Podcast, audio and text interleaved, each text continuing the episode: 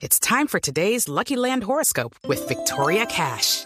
Life's gotten mundane, so shake up the daily routine and be adventurous with a trip to Lucky Land. You know what they say. Your chance to win starts with a spin.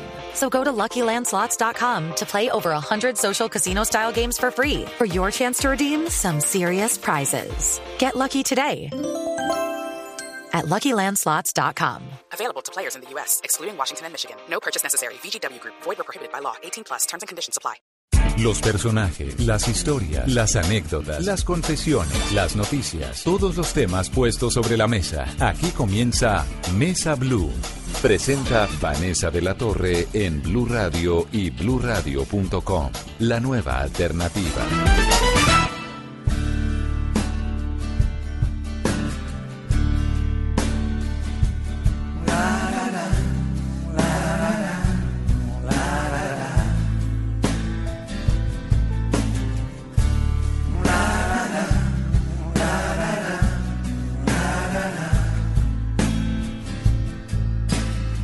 De la madrugada, cuento de hadas, grupi de TV, la balada despeinada de esta noche te la debo a ti. Sin negar que escribo por encargo para huérfanitos de calor, tan amargos, tan malitos como yo. Rubia de la cuarta fila, crece lo que tengas que crecer.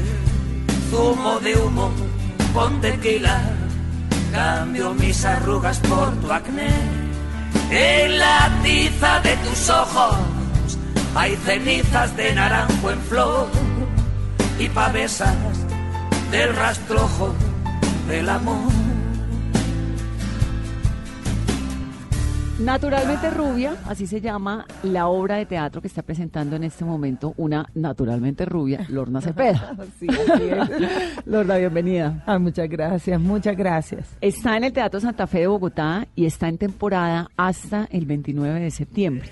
Así y es. ella, pues, obviamente hace gala de su sentido del humor, de su peliteñida que se inmortalizó con Betty la Fea, un personaje súper simpático y una comedia bien interesante.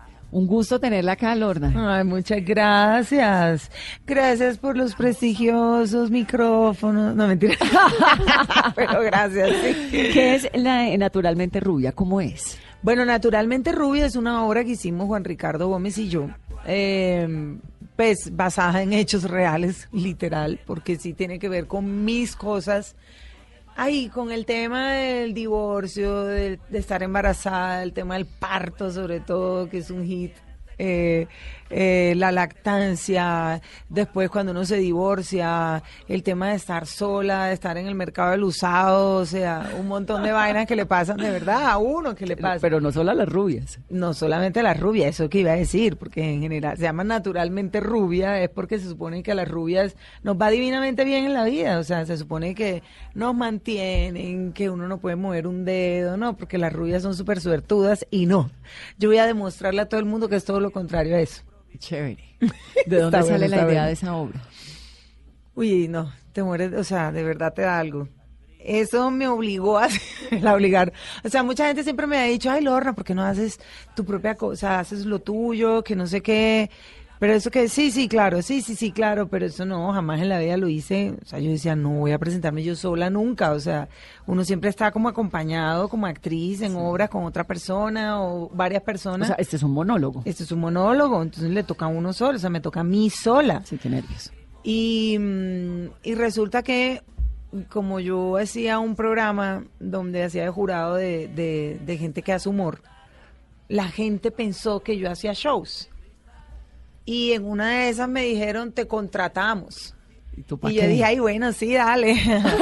Pensando que me iba a decir que no. O sea, porque pues, ahí- y me dijeron que sí. Entonces, cuando me dijeron que sí, en realmente fue mi manager la que me vendió, literal. Y cuando me dijeron que sí, yo dije, ¿que qué? Sí, y ahora prepárate. O sea, me dieron como tres meses para prepararme Para a hacer el show. hacer un show. O sea, yo me quería morir, o sea, literal, quería salir corriendo. Eh, dije, no, esto no puede ser. Traté de cancelar siete veces, siete veces me dieron la oportunidad. Entonces yo dije, no, esto tiene que ser mío. Esto tiene que ser para mí porque no es posible que esto te pase. O sea, que te correteen para una cosa de esta. Entonces yo decía, bueno, yo no sé, te- literal, me fui para México a pelarle rodilla a la Virgen de Guadalupe para que me fuera bien. O Bueno, sea, y esa sí es súper milagrosa. ¿Qué? Es lo más milagroso del mundo. Yo estaba desesperada, entonces en un momento yo dije, ay no, Eh, llamé a Juan, a Juan Ricardo Gómez, que es amigo mío, él, pues, imagínate, director, productor, escritor, de cuánta cosa. Entonces le dije, auxilio, o sea, lo levanté a chat, o sea, lo encendí a celular. Y le dije, ayuda, ayuda, ayuda en mayúscula, no le ponía sino eso, ayuda, ayuda, ayuda, auxilio, auxilio, auxilio. ¿Y por qué te daba tanto miedo? No, pues porque es que una cosa es que tú seas chistoso aquí, pero otra cosa es que tú hagas algo, una estructura, Claro. y que realmente sea con el propósito de hacer reír. Es otra cosa completamente diferente. Entonces él me dijo, ¿qué has escrito? Yo, bueno, yo tengo esto y esto y esto. Entonces él llegó y reescribió esa vaina. O sea, porque si hubiese sido con lo mío solo, no. Entonces, pues lo hicimos entre los dos. Y, mm, y ya me dirigió el tema. Y la verdad fue que fue un hit. O sea, yo no lo podía creer. O sea, el día que yo fui. Pero es que, pero es que tú tienes como esta chispa, ¿no? Esta cosa innata de hacer reír, que bueno, también tienen como los costeños. Pero pues lo tuyo es como súper evidente. Ay, niña, gracias. ¿Es desde siempre o es de dónde? Yo no sé, yo creo que, imagínate que eso era muy raro porque cuando yo era chiquita era demasiado tímida. Yo no tenía ningún tipo, o sea, la boca no se me abría para hablar con ningún adulto. O sea, con alguien que tuviera más edad que yo, no podía. Era demasiado difícil para mí, súper difícil, en serio. La gente no me cree, pero es verdad, no, no tenía cómo relacionarme, no podía. Para ir a comprar unos zapatos, mi hermana Ibe, la mayor, tenía que ir conmigo. Y ella me preguntaba, ¿te gustaron? Y yo, no. Entonces ya le tenía que decir a la señora, no le gustaron, dame otros. ¿Y por qué? Yo no sé, no podía. Era una cosa así horrible, horrible para mí. Y en un momento me tocó superarlo. No sé en qué momento pasó, pero me tocó superarlo. Por allá como a los 18 años, no sé. Bueno, pero además el papá y la mamá son abogados, ¿no? Sí, Bueno, murió mi mamá. la sí. mamá. ¿De dónde salen estas hijas todas artistas? En las tablas, Angie Cepeda, que es actriz, usted, bueno, ¿de dónde salen en medio de una familia de abogados? La verdad no tengo ni idea. Según mi papá, obviamente dice que por su lado. Según mi mamá decía que ella era muy sensible, ¿no? Entonces le gustaban ciertas cosas, pero no. Yo no sé, realmente no sé. En mi familia, mi papá, por ejemplo, le gustaba como cantar y no sé qué. Él piensa que canta divino y él no le da pena eso, por ejemplo. ¿Canta horrible? Qué pecado. No, canta muy bien. ¿Cómo se te ocurre? Que falta de respeto, de verdad. No nos riamos porque... no, mentira, él canta bien. Él canta bien. Lo que pasa es que se le oye regular. Pero canta divino. Él canta lindo, papi. Si me estás oyendo, no, me que me va a estar oyendo. Pero no, no, no, sí. Ahí canta más o menos. ¿Y entonces cómo se fue tejiendo esta vena artística en la casa? No, pues eh, el tema, yo no sé, o sea, yo creo que empezamos, todos éramos artistas realmente, con mi hermana también, éramos súper artistas. Eh, Hacían obras de teatro. la Ibe, la colegio. mayor, sobre todo le gustaba mucho como cantar y ese tipo de cosas. Eh, también como esa vena de mi papá, pero ella canta muy bien, Ella eh, canta sí, ella canta lindo. Y, mm, y nosotras, a mí siempre me ocurrió, me encantaba ese tema del teatro y hacer cosas, me ¿En qué momento eh, deja de ser tímida y comienza como, porque lo del teatro es otra cosa, uno no puede ser tímido y hacer teatro. Eso es horrible, Es te- completamente no. incompatible. Sí, ¿no? incompatible, pero fíjate que es una cosa muy rara. Yo no miro a la gente. Ahorita sí miro a la gente dependiendo, o sea, porque me toca mamarle mucho gallo a la gente y, y como uno ya me toca directo con ellos, entonces tengo que estar súper pila de lo que hablan, de lo que dicen, entonces sí me toca estar mirando, pero en general a mí no me gusta. Yo miro al vacío, o sea, miro al negro, al negro total, o sea, para no, porque en serio es intimidante, ¿no? O sea, tú te ves un poco gente mirándote así.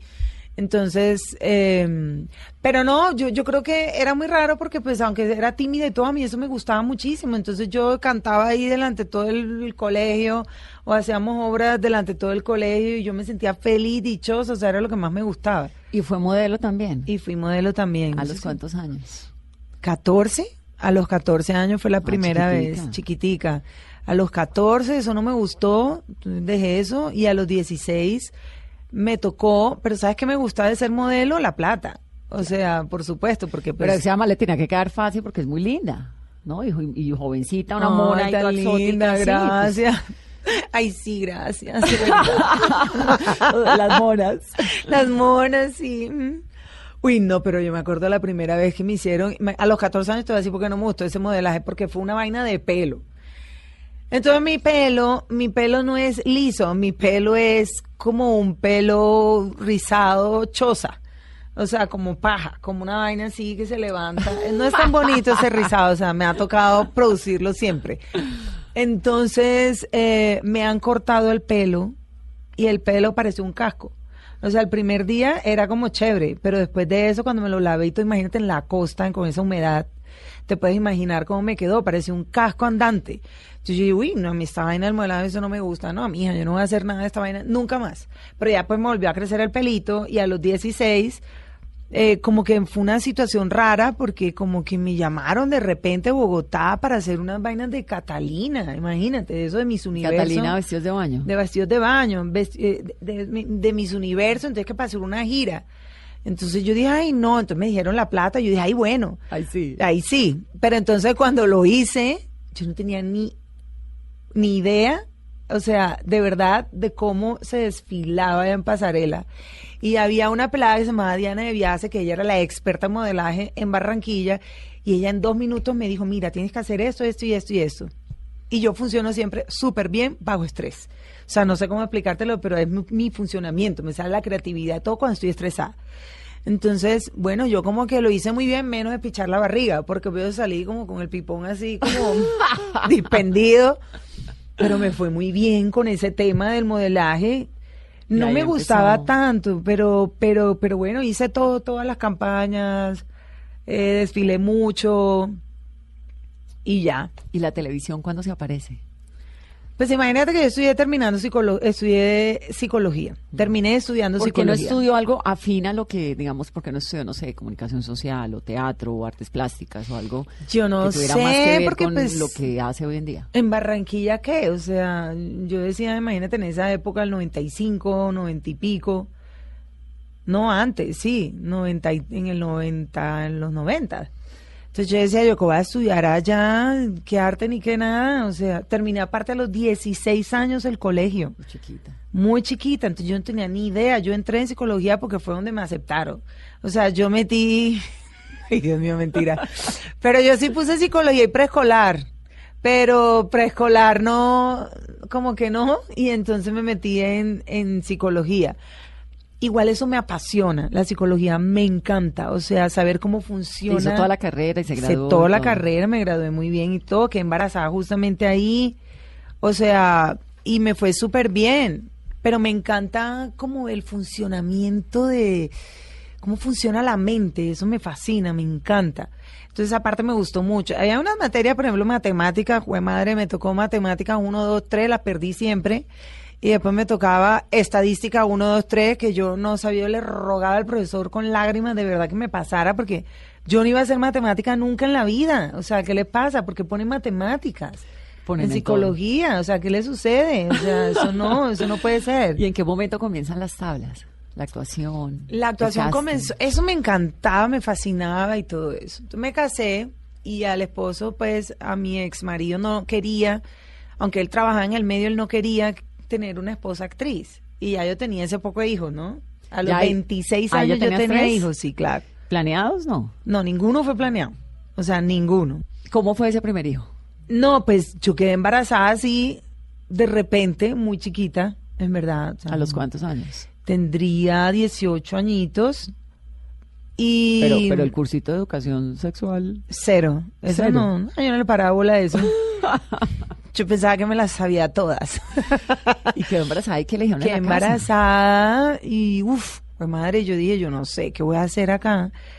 Le dije a mis hermanas, por supuesto, primero, a Angie, eh, a Ibe y a Angie. Entonces, entre las tres le dijimos a mi mamá, porque mi mamá y mi papá están separados, entonces me tocaba decirle a mi mamá. Ella me miró con una cara de, uff, qué tristeza, Dios mío. Como que- 18 años. 18 años. En la mitad de la carrera. Sí. Entonces, pero me dijo algo que me dejó, o sea, imagínate en Barranquilla, Barranquilla era otra ciudad antes, o sea, quiero decir, quedar embarazada en ese momento era como nada que ver. Y sin casarte, ¿cómo se te ocurre? Y ella hizo algo muy valiente, o sea que me sorprendió muchísimo porque mi mamá llegó y me dijo, mija, yo le me dijo, ¿qué piensas hacer? Y yo, no, pues nos pensamos casar. Entonces ella me dijo, uy, no, me dijo, ¿por qué no lo piensas? No te preocupes, ¿sabes? No tienes por qué casarte, estás muy jovencita para casarte. Sí, matrimonio encima de embarazo no deseado, matrimonio. Entonces me dijo, casarte es muy complicado, es un tema complicado porque no te quedas acá.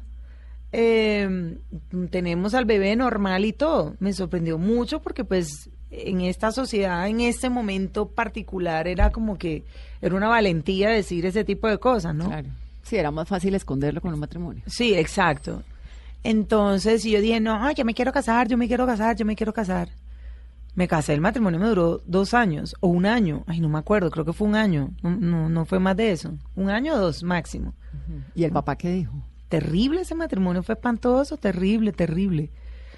No, pues nada, yo me separé, agarré a mi hija un día, me fui en un taxi como una loca, como pude a mi casa, y dije, esto es lo que está pasando, ¿Y qué es lo que estaba pasando? no, pues no era tan chévere ese matrimonio bajo ningún concepto. Pero en nada, en nada, en nada, en nada, en nada. Entonces le dije, yo como que siempre me guardaba mis cosas. Le dije, esto es lo que me está pasando. Y mamá me dijo, no te quedas. Chao. ¿Así de grave? Sí, era tenaz. ¿Era como de maltrato y eso? Era tenaz, sí. Y entonces era una situación muy, uff, terrible. Em, y entonces, nada, hicimos las cosas que teníamos que hacer, nos separamos un año entero, estuve como bien tranquila, muy tranquila, En la casa con la mamá. súper juiciosa, en la casa con mi mamá estudiando psicología, eh, con mi hija, siempre he sido como una mamá pato, o sea, como que siempre, o no sé, siempre he estado como con mis hijos por todo, siempre, siempre, siempre. Eh, pero al, al año por ahí conocí al que yo sí llamo mi esposo, pues con el, pues, el segundo matrimonio, con el que me casé así como bien. Ese sí fue enamorada. Ese sí fue otra situación. Sí, igual no nos fue bien, duramos 10 años en total. Bueno, pero 10 años es un Bueno, tiempo 10 años es importante, bastante, claro. ¿cierto? Y ahí tuvo el segundo hijo. Ahí tuve los, Los otros otros dos. dos. Pero mi hija, la mayor, es eh, Paz. O sea, e- ella es también es, es- Los tres se llaman, tienen el mismo apellido. Porque fue adoptada por. eh, Claro, es que usted es Lorna Paz, ¿no? Era, Pues, era, era. Sí, en algún momento. Después del divorcio, eso también hablo ya en Naturalmente Rubia, ¿no? Porque esa cosa colombiana de, de ponerse el apellido del señor. Bueno, en Eh, Estados no, Unidos es en igual, Estados ¿no? Unidos igual. Sí. Yo no sé acá, pero yo me lo puse realmente fue porque como estaba en una carrera y mi hermana ya había empezado, entonces yo quería como hacer una vaina diferente y se me ocurrió la brillante idea de ponerme paz. O sea, Y así la apellido conoció de- Colombia. Así me conoció Colombia. Después sí fue una guerra tenaz para poder quitarme ese bendito apellido y que me dijeran Cepeda de nuevo. Ya gracias a Dios lo logré. Ya la gente me dice Cepeda. Me dio mucha risa porque le pregunté a Julián Urbina, mi productor, Ujú. 52 veces. Y Lorna Paz, eh, ¿qué es lo que está haciendo? Y Lorna Paz, Cepeda. Y Lorna Cepeda. Cepeda. Esta mañana, Gracias, Julián. De verdad se te 35 agradece. Gracias. En verdad te lo 35 agradezco. segundos antes de que llegaras entre la cabina, entró y me dijo, es Lorna Cepeda. Cepeda. Y yo tuve que anotar. Cepeda. Uy, sí. No, te- yo te preocupes que yo te hubiera dicho Cepeda, gracias. Cepeda, Cepeda. ¿Y qué pasó en ese matrimonio? Porque los hijos no fueron planeados tampoco. No, hombre, yo nunca planeé ningún hijo. A mí todos, todos llegaron ahí. Ya les expliqué a ellos por si algún día tendrán que sanar alguna vaina para que sepan que Pero ese fue un matrimonio bonito, 10 años, y ahí en la mitad aparece ya la televisión y el teatro. Claro, eh, sí, él no quería realmente tener una esposa actriz, eh, pero yo no sé, se me dio, me llamaron, yo modelaba mucho, modelaba bastante, terminé la bendita psicología finalmente, entonces un día me llamaron de padres e hijos. Ah, no, mentira, me salió una novela. Mentira, ya me acordé. Me salió una novela que se llamaba, ay, no me acuerdo, pero una novela. Entonces yo estaba corroncha feliz. Yo dije, ¡uh! Esto es lo mío. Aquí fue. Y resulta que quedé embarazada del último, a los 25 años. Eso es El Día es Hoy. Usted hizo Catalina. No, no, no, no, sí, pero, ah, no, pero esa no fue el día de hoy. La viuda de blanco me propusieron esa, pero esa no la pude hacer porque quedé embarazada. Ok, Y luego entonces, entró la vida, el día es hoy, luego padres e Padres hijos. e hijos. Dulce martirio, el amor es más fuerte, amor en forma, y luego ahí ya Betty, la fea. Bueno, todas esas cosas las hice en un año. Wow. Y Betty realmente fue mi... Bueno, eh, hice, hice una novela, pero no salía sino como dos capítulos al mes. ¿En qué momento entra padres e hijos? Que fue como un rompimiento importante. Ah, bueno, porque yo había modelado, es más, yo había empezado a modelar aquí con una agencia que se llama Stock Models, con Irma Aristizábal y todo eso, y ellos me vieron de alguna forma. Ellos me vieron, ya yo acababa de tener el bebé, el último bebé, o sea, Mariano, en- cuando tenía 26 años, O sea, a los 26 años tenías tres hijos. tres hijos. Sí. Bueno, eso debe haber sido difícil, pero llega un momento en la vida en que uno dice que dicha. No, ya qué maravilla. Hoy en máximo". día, digo, Claro. esto es lo máximo de la vida, haber Una mamá tenido esos joven. tres pelados. Cuan- sí, una mamá joven y que estamos, no hay como tanta diferencia de en la generación, o sea, generacional, o sea, era muy distinto también otra época en mi caso, cuando mi mamá, aunque mi mamá también fue una mamá joven, de todas maneras eran como dos generaciones completamente diferentes.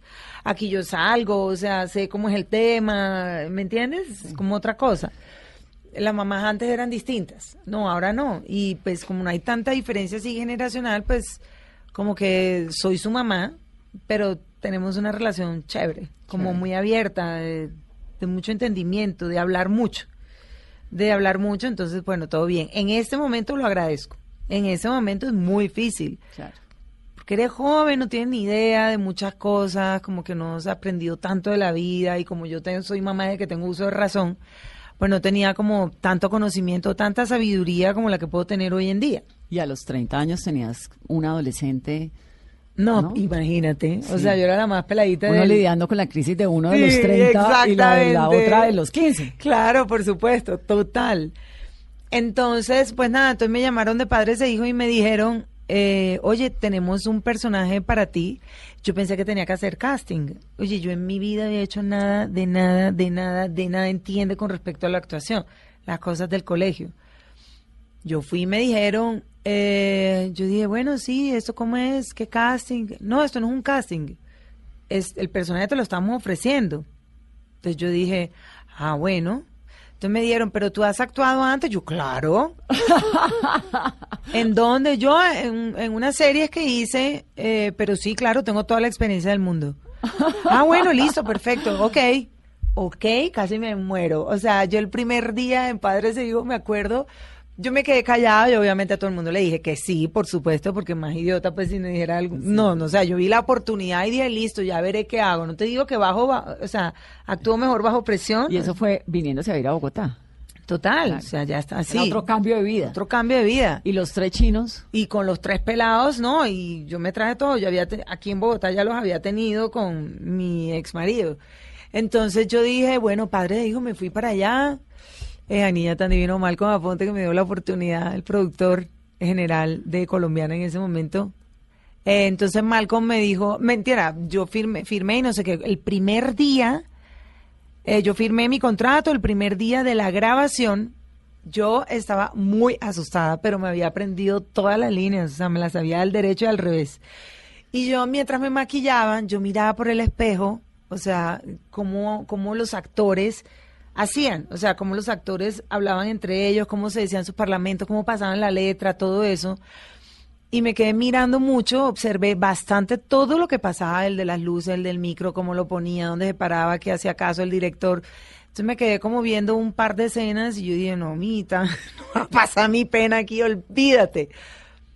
Y cuando me pusieron, eh, me fue tan bien en la primera escena, yo dije, esto es lo mío, ya, esto no hay nada que hacer.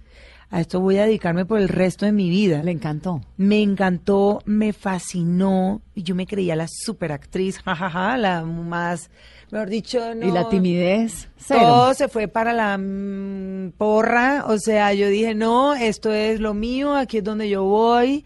Eh, y ya, no, soy superactriz, obviamente. Cuando me tocó hacer otro personaje que me llamaron, ahí fue cuando me di cuenta que me tocaba estudiar. O sea, es que esta cosa todo el mundo tiene que estudiar. Claro. Es imposible, o sea, uno tiene que, uno tiene su don. Eso no hay nada que, o sea, no se puede negar. tú trabajas con los dones, con los talentos que tú tienes que Dios te da. Y tú tienes que, porque son varios, tienes que aprovecharlos todos si es posible. Una vida maravillosa es poder aprovechar todos los talentos que tú tienes. Pero si ya tú reconoces un talento, es chévere trabajar en eso. Entonces, cuando me llamaron para hacer otro personaje, ay, yo dije, no, yo tengo que estudiar, esto, esto no, esto no es como tan de gratis. Esto es imposible. Y estudié, estudié como tres años, cuatro Con Vicky años. Hernández, ahí fue un poco. Estudié con Alfonso Ortiz y con Victoria Hernández. Eh, uf, unos grandes maestros los dos. Sí. Eh, Lorna, ¿y cómo era la vida económicamente uno haciendo, tratando de ser actriz a los veintipico de años, tratando de estudiar con tres hijos? Difícil. Mm, sí, eh, tuve la oportunidad o la gracia divina, mi mamá que me apoyó mucho económicamente, pues cuando estaba en Barranquilla, el, cole, la, el colegio, la, la universidad y todo eso. Cuando ya me casé o me fui a vivir con mi esposo, con el segundo esposo, eh, o con mi ex marido, yo también tuve la oportunidad, yo como modelaba al mismo tiempo, yo me ganaba mi plata, pero él tenía la responsabilidad Y ahí cuando se separan. en ese momento. Cuando ya me fue empezar, me, me empezó a ir bien, o sea, que hice Betty la Fea, que ahí sí ganaba yo bastante, era como que daba bastante para la casa. Claro. O sea, ya como que las cosas se fresquearon, aquí este pecho fue como que, ¿sí? Pero bueno, yo dije, no me importa porque en el principio él también aportaba, o sea, también hay que ser justos, ¿no? Es una cosa como de...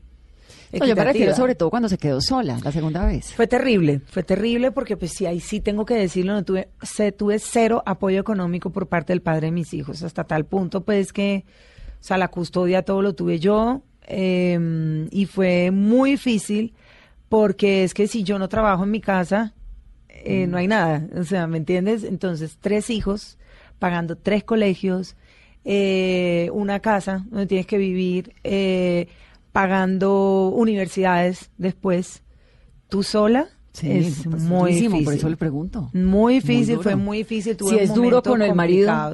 Si es duro con el marido, imagínate solo tú uno, sola. joven, Sí, fue súper complicado, pasé momentos difíciles. Y yo a pesar de que soy extrovertida hoy en día y todo lo demás, a mí no me gusta como contar a mi familia que se preocupe tanto. En este caso yo cuento con mi ma- con mis dos hermanas, o sea, con mi mam- con mi hermana Iva y con mi hermana Angie. Y ellas me ayudaron mucho, pero hay un momento en que tú dices, no, cálmese. O sea, la vida es la, esta la que La yo tuya, escogí, claro. es la mía.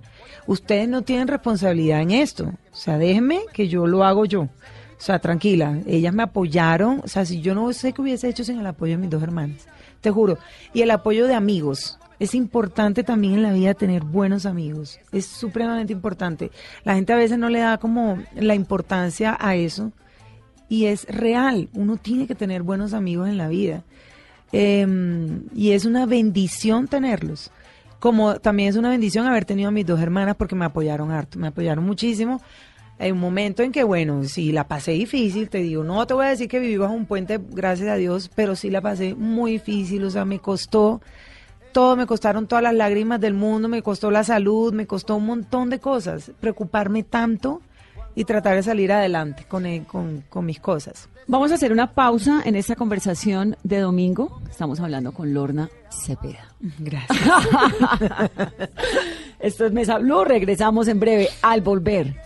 La historia del cáncer de su hijo, la historia de ella misma lidiando con una gran enfermedad, la muerte de su madre y la recuperación. Ahora está en las tablas y está grabando película. Ya volvemos.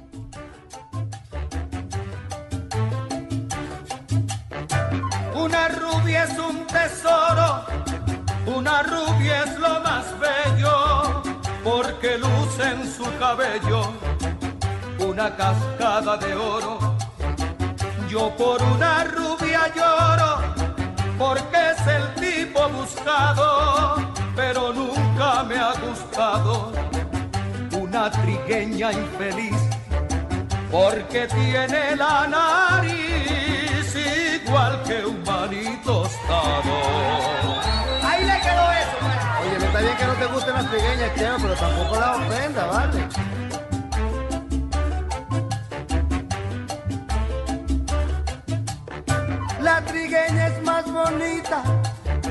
Y si tú en buscar te empeñas, cheo, por cada 20 trigueñas, hallas una rubiecita.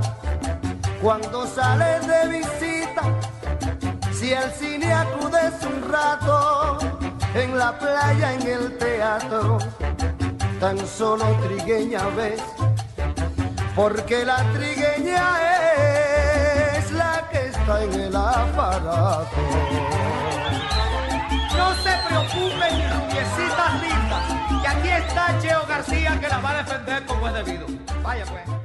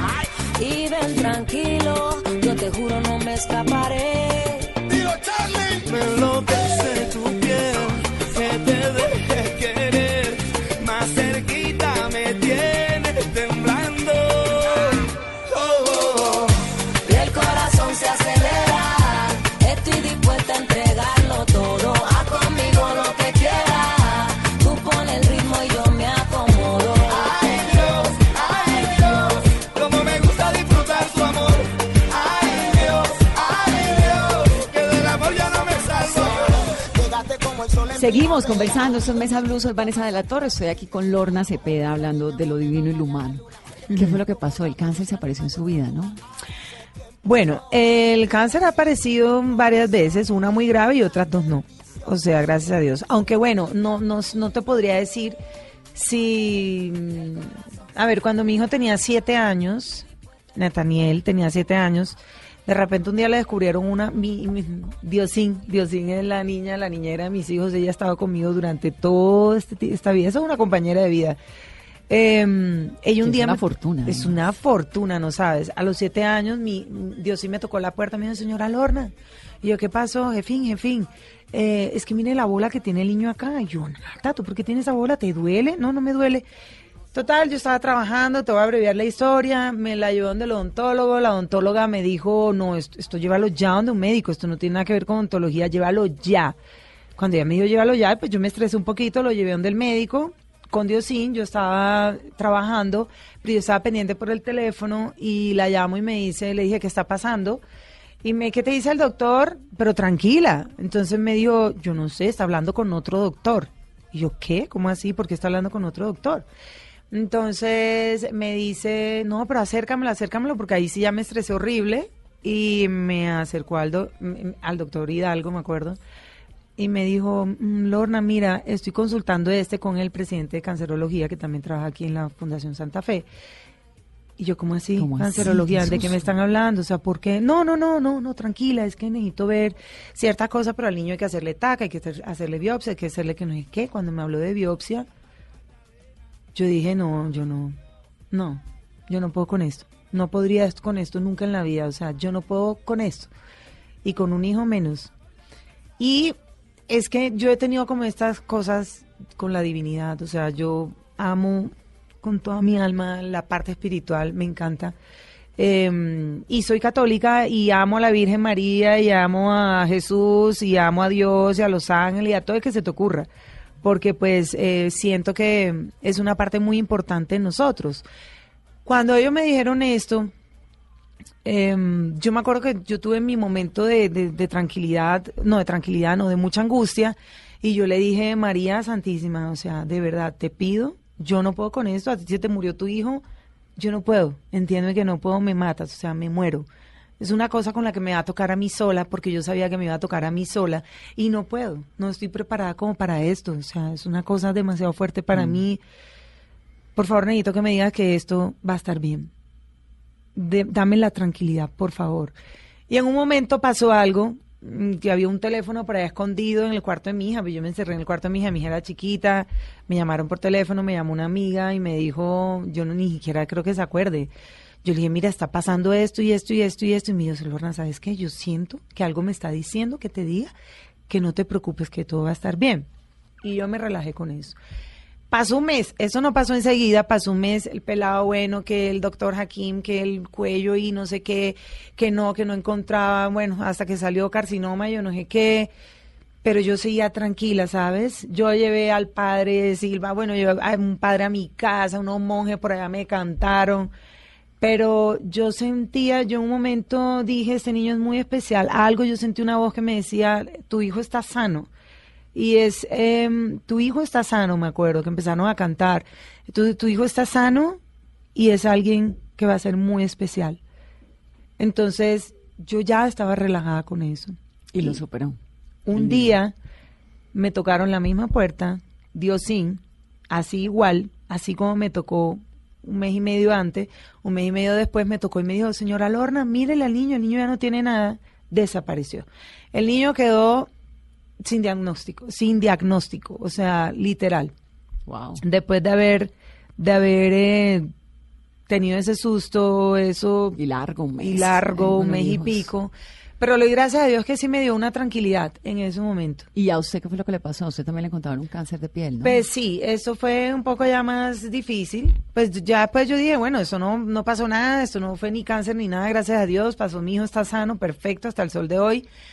Perfecto, todo está bien, ya como que me olvidé el tema. Mi mamá después le dio un cáncer tenaz y murió de eso. Ahí entendí lo que era un cáncer, porque realmente es, Mm. Es una cosa muy es una seria. cosa muy fuerte, muy, Muy fuerte. fuerte. Sí, Demasiado. porque además afecta a toda la familia, moralmente, es durísimo. es muy Mi duro. papá murió de cáncer. Sí, No, lo- tú lo me conozco. entiendes. Sí, no. Conoces el tema. Mejor dicho, la- decir la palabra me da dolor de estómago. Sí, de todo. Uy, terrible. Por eso, entonces, por eso te digo, esas cosas cuestan. Esta cosa te pasa una factura. Todo este nivel emocional te pasa una factura. Si tú no lo aprendes a manejar, es fregado. Yo creo en eso realmente. Porque pues si no, no tiene sentido. porque te enfermas? Pero, pero bueno, mi mamá se enfermó, le dio un cáncer tenaz, se la llevó en seis meses. Esto fue una cosa demasiado devastador, devastadora esta situación pasó el tema, difícil, a la gente que me entenderá, la gente que, que la gente que ha sentido o que sabe que es morirse a alguien cercano, entiende que es un tema difícil. A ver, además verlo con esa enfermedad como se van transformando es mucho más difícil todavía. O Sí, muy triste. Muy triste. Pero bueno, la vida es así, tú sigues eh, y ya está. En- hace como en el 2016, eh, en el 2016, eh, yo voy en junio, en junio, esto sí fue un milagro, o sea, yo también pienso que tanto lo de mi hijo como esto también fue un milagro en mi vida. Pues en junio por allá me dice un señor del micrófono, un pelado que trabaja en micrófono, oye Lorna, te está sangrando algo en la espalda. Y yo, algo en la espalda en, un, en junio. Y yo, ¿qué será? Ay, bueno, ya no le paré bola, debe ser algún lunar, alguna cosa, no sé. Por allá en noviembre eh, me estoy quitando la ropa y está Diosín. Yo le digo, Diosín, mírame atrás, que yo me siento como, no tengo nada, pero sí me siento algo raro en el cuerpo, no sé qué es. Y ella me miró y me dijo, uy, tiene una cosa horrible ahí, en la espalda, un lunar feo. Y yo, sí, tómame la foto. Club me tomó la foto y yo dije, no, pues voy a apartar la cita donde mi dermatólogo, que no sé qué. Me fui para donde el dermatólogo. Por allá como en noviembre, sí, me fui al dermatólogo. Cuando llegué allá, me dijo, China, porque es súper rolo. China, ¿qué es esto tan horrible? ¿Cómo me vino? ¿Qué, cómo, ¿Por qué? Y yo, ¿qué? ¿Qué pasó? Me dijo, no, esto no me gusta, esto no me gusta, esto no me gusta, es que sacarlo ya. Lo sacó al día siguiente a las 7 de la mañana, lo mandó al Laboratorio. al laboratorio. Me dijo, sí, esto está, esto es un melanoma. Esto está complicado. Además es grande. Pues Yo no entendía lo del melanoma realmente. Me dijo, no, melanoma, entiende, esto es un cáncer. Melanoma, melanoma es grave. Entonces yo, ok, pero bueno, vamos a hacerte otros exámenes, no sé qué, 15, 10 días más. Sí, definitivamente. Y era un melanoma complicado porque yo lo había dejado crecer mucho. Entonces ellos esperaban realmente los médicos metástasis y este tipo de temas. Uy, Entonces yo dije, bueno, él me recomendó inmediatamente, esto fue rapidísimo, los doctores se portaron muy bien. eh, bueno, divinos, eh, en fin, estaban muy preocupados realmente, muy preocupados. A mí cuando me dijeron eso, como que quedé en shock en un momento y yo no puedo creerlo porque ya había pasado por lo de mi mamá. Entonces, también tuve mi momento de oración en el que le dije, Señor, ¿sabes qué? Yo me entrego, ¿sabes? Yo quiero esto en mi vida, esto es lo que yo quiero para mí. Si esto va a pasar, te digo, yo no tengo tiempo para, ni para, no, te- no puedo darme el lujo, aunque suene fatal, pero no me puedo dar el lujo de hacerme ni quimio, ni no sé qué, ni nada, porque es que si yo no trabajo, Mis hijos. mis hijos, ¿qué pasa? O sea, ¿me entiendes? Esto no es un tema de, de nada, pero ¿sabes qué? Yo confío en ti, entonces si tú dices que es mejor que yo me vaya, me voy tranquila, porque tú verás y sabrás y sabrás manejar todo para que mis hijos queden bien y lo superen rápido y estemos divinamente bien. Pero en serio, fue una oración de entrega, o sea, duró un poquitico más, pero yo me sentí tranquila, ¿sabes? Después de eso, dije que sea lo que Dios quiera, literal. Y era muy chistoso porque siempre en el Padre Nuestro yo he dicho algo, hay la parte del Padre Nuestro que siempre tenía, le, la tenía mucho miedo y era que se haga tu voluntad, que no sé qué. Pues yo no lo entendía hasta ese momento realmente. Pues ya lo había entendido antes, pero en ese momento en verdad sí dije, sí, que se haga tu voluntad, en serio. Que sea lo que tú quieras. Pasaron unos días, yo recé mi rosario, me tenían que operar, obviamente, era una operación complicada, bla, bla, bla. Eh, y un día, estando en la cama, eh, boca abajo, estaba revisando así el celular, y cuando estaba revisando el celular, eh, estaba revisando el celular, yo vi, yo sentí al gato que se me puso en la espalda, ahí justamente. Yo le dije, mocho, y volteé y no había nadie. Entonces yo sentí una mano en mi espalda, o sea, una mano, la sentí completa y como haciéndome fuerza. Y yo me quedé tranquila y dije, ah, aquí me curaron, ya estoy, ya está. Y sí. Y sí fue, cuando ya hicimos la operación y todo lo demás, pues em, cuando ya los, los médicos no, o sea, esto es, de verdad, esto, esto no es normal. Wow. Ellos mismos me lo dijeron. Y ya todas las cosas salieron como si nunca vida me hubiese pasado nada. Solo los exámenes que decían eso y ya, pero ya en la operación cuando ya me sacaron todo, me hicieron el ganglio centinela. Igual, gorda, mira, ya sé que por de por vida me tengo, yo tengo como Claro, hay que veintipico cuidarse un cicatrices en mi espalda, sí, Sí. yo no puedo recibir el sol y no me importan las cicatrices, estoy feliz, ya está. Bueno, y entonces hay que ir a verla. Sí, sí, sí. Ahora, sí. esa imagen de la rubia, pues porque es que es una mujer pila, preparada, que la ha guerreado duro en la vida, ¿no? Sí. Esa imagen de la rubia mona tontarreta, ¿no le molesta? No, para nada. O sea, es que me importa, al contrario, pues si me va bien con eso, fantástico, hay que jugarlo, obvio, por supuesto. No, y es que sí, eh, ay, deberían ir a verla, en serio, es muy chistosa esa obra, es muy buena. Eh, me río mucho, yo mismo me río, al público le va súper bien, o sea, la gente se ríe muchísimo. Y es finalmente lo que a mí más me gusta, me gusta, amo cuando la gente se ríe de las bobadas que uno dice. Amo, amo que la gente disfrute, amo que la gente se olvide de, de sus rollos momentáneamente y que se ría. Eso es, eso es maravilloso. Sí, no, la rubia boba, no, no me importa. Igual ya O sea, pasó. fue un ya. personaje que fue como construyendo con la vida, ¿no?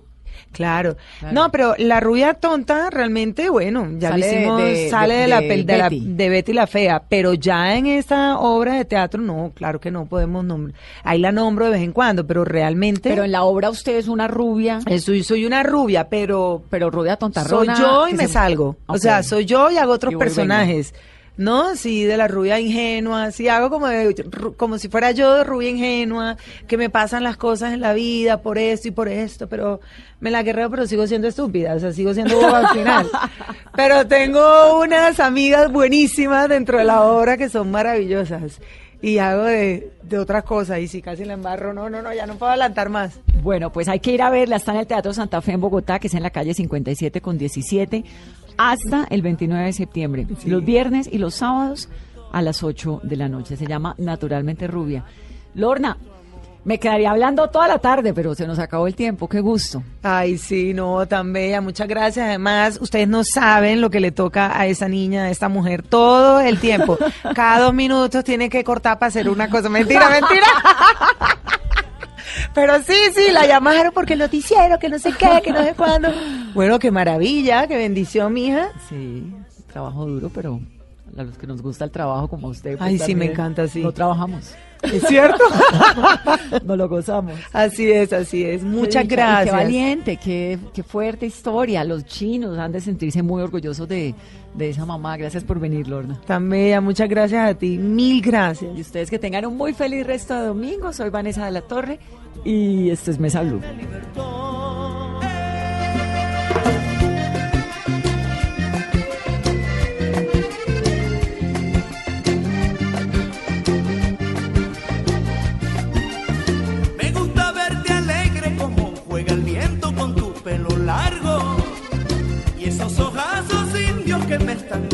Y que me están diciendo.